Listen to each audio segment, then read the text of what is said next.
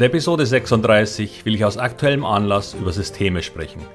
Systeme, die Reichtum versprechen, ohne denken zu müssen. Systeme, die so einfach sind, dass man dafür nichts tun oder können muss. Halten Sie Ihre Versprechen oder sind sie für die Tonne?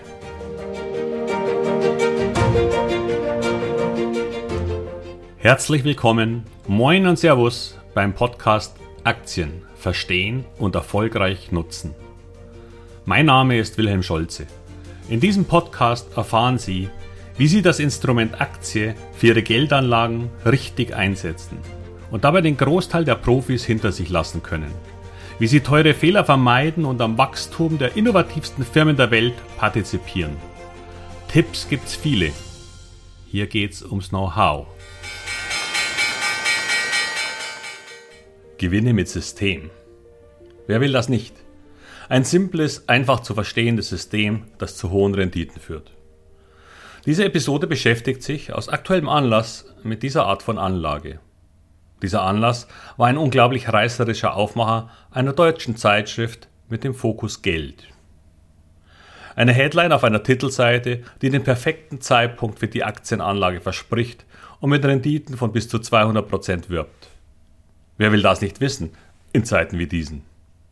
Und da ich mich selbst durchaus als Profi bezeichnen würde, einfach aus der Tatsache heraus, dass ich ausschließlich von Aktieninvestments lebe, musste ich diese Zeitschrift kaufen.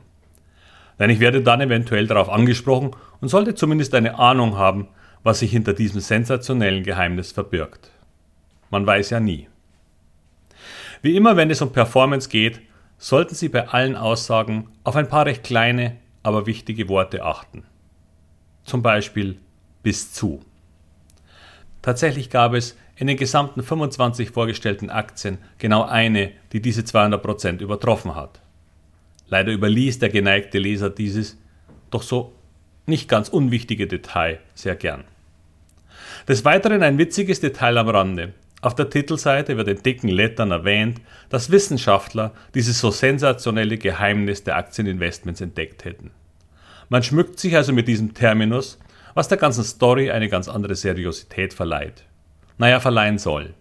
Um übrigens bereits im ersten Absatz den ganzen Berufszweig der Wissenschaftler als nutzlose Scharlatane zu verunglimpfen. Alles für die Tonne.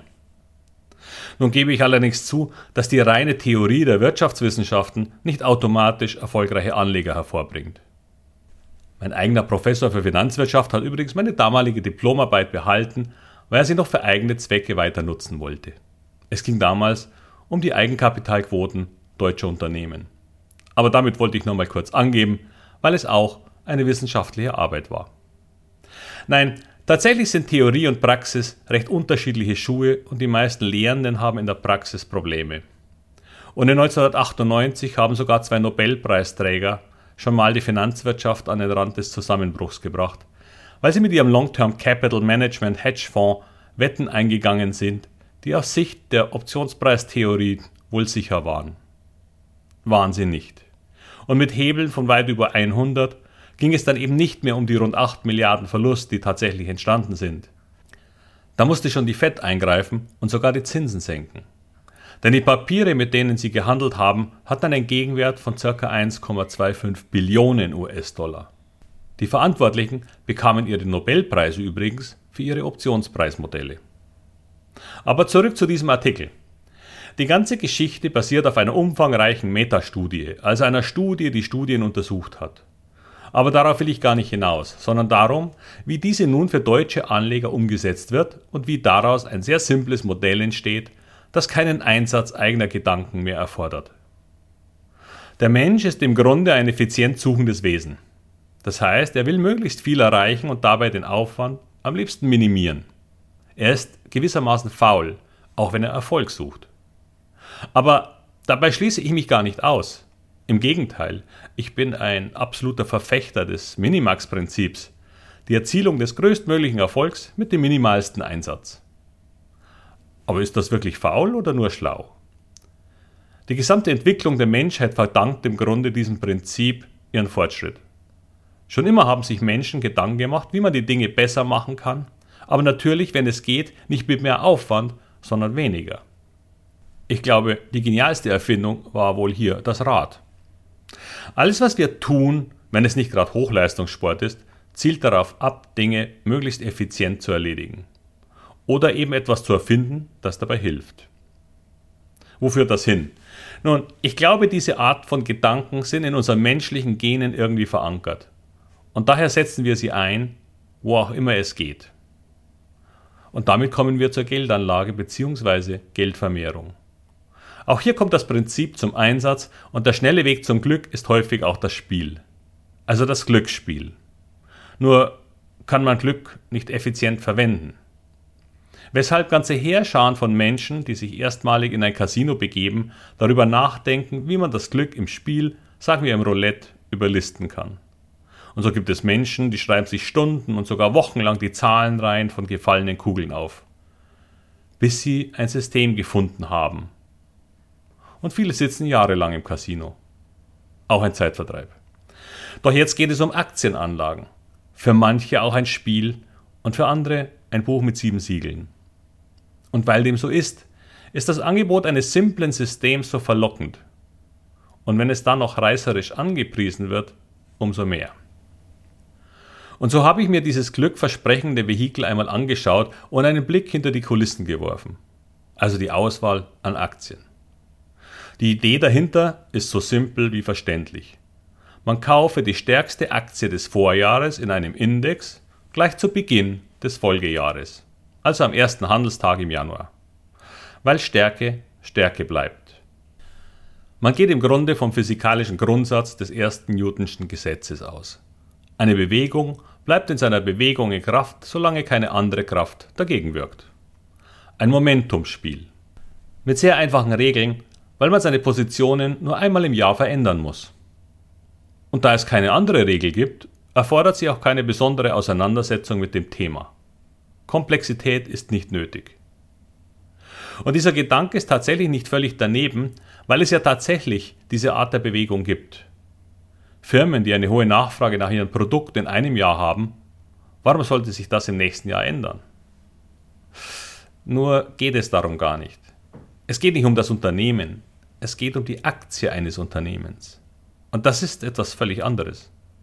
Ein Unternehmen mag mit 15% wachsen und das kann sogar noch Jahre so weitergehen. Nur wenn der Kurs dieser Aktie sich im letzten Jahr verdoppelt hat, dann hat sich leider bewertungstechnisch etwas Gravierendes verändert.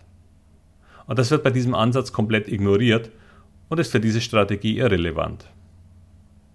Es wird hier einfach eine Aktie herausgezogen, die unabhängig von ihrem Thema, ihrer Bewertung oder irgendwelcher Veränderungen der Außenwelt ihr Geld vermehren soll.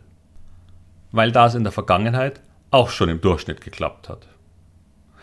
Doch wie heißt es so schön? Traue keiner Statistik, die du nicht selbst gefälscht hast. Und so wurde im Beispiel als Anlageinstrument im DAX für das Jahr 2017 der beste Performer des Jahres 2016 herausgezogen.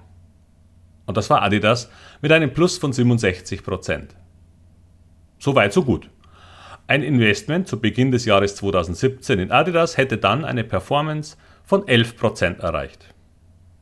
Der DAX hatte übrigens 13% Im Jahre 2017 wurde dann allerdings RWE aufgeführt, als Jahressieger mit einem Plus von 44% Nur warum? Der mit Abstand beste Performer des Jahres 2017 war Lufthansa mit einem Kursanstieg von über 144 Prozent. Und selbst die Commerzbank hat RWE mit über 66 Prozent noch überflügelt. Liegt es vielleicht daran, dass RWE im Jahr 2018 dann eine positive Performance von angeblich 18 Prozent gemacht hat? Was allerdings auch nicht stimmt, weil der Jahresschlusskurs von RWE bei 18,965 lag und der erste mögliche Kaufkurs am 2. Januar bei 17,10, was wiederum nur eine Rendite von ca. 11% ausmacht. Selbst inklusive einer Dividende von 50 Cent kommt man auf bestenfalls 13,8. Da machen sich plus 18% schon viel besser. Insbesondere, weil der DAX in diesem Jahr tatsächlich 18% verloren hat. Nur war eben nicht RWE der Gewinner in 2017 und Lufthansa hätte im Folgejahr leider 35% verloren. Das wäre natürlich nicht so gut gekommen, wenn Wissenschaftler das Geheimnis von Aktienerfolg entdecken und dieses so wunderbare System durch echte Zahlen schon im ersten untersuchten Index in eine Katastrophe geführt hätte. Na jedenfalls kommt am Ende eine errechnete Performance von 2. Januar 2017 bis Ende Juli dieses Jahres von rund 52% heraus, während der DAX nur 33,5% zugerechnet wurden. Eine klare Outperformance der Strategie in der ursprünglichen Berechnung. Aus 10.000 angenommenen Euro schreibt man, wären etwas über 15.200 Euro geworden. Naja, wenn man nicht den kleinen Rundungsfehler von 4 bis 7% bei der Performance von RWE gehabt hätte. Allerdings würde der bei der Anwendung der Grundidee gar keine Rolle spielen, weil RWE im Jahr 2018 gar nicht gewählt worden wäre. Die Wahrheit sähe damit nur leider anders aus. Denn wenn man immer nur das Geld angelegt hätte, das am Jahresende übrig war, wäre aufgrund einer negativen Performance von Lufthansa in Höhe von knapp 36 Prozent eine ganz andere Nummer herausgekommen. Aus ihren besagten 10.000 Euro Investment hätten sie heute noch knapp 8.300 Euro übrig gar nicht mehr so brillant, oder? Als weiteres deutsches Beispiel für die hervorragenden Renditemöglichkeiten dieser auf über 200 Jahre geprüften Anlagestrategie wurde der MDAX gewählt. Etwas eigenartig nur, dass die ersten beiden erwähnten Top-Performer der Jahre 2016 und 2017 überhaupt nicht im MDAX waren. Es waren TechDAX-Aktien, die erst im September 2018 in diesen Index aufgenommen wurden. Wobei nur die Wahl von Evotech gravierende Unterschiede ausgemacht hätte. Denn statt der erwähnten plus 81% von Evotech wären immerhin noch durchaus positive 33% durch den eigentlichen Platzinhaber Covestro herausgekommen. Aber es startet sich so eine Beweiskette wohl besser mit einem hohen Gewinn. Ich habe mir aufgrund von Zeitmangel nun die Berechnungen der anderen Indizes nicht mehr angeschaut. Ja, immer.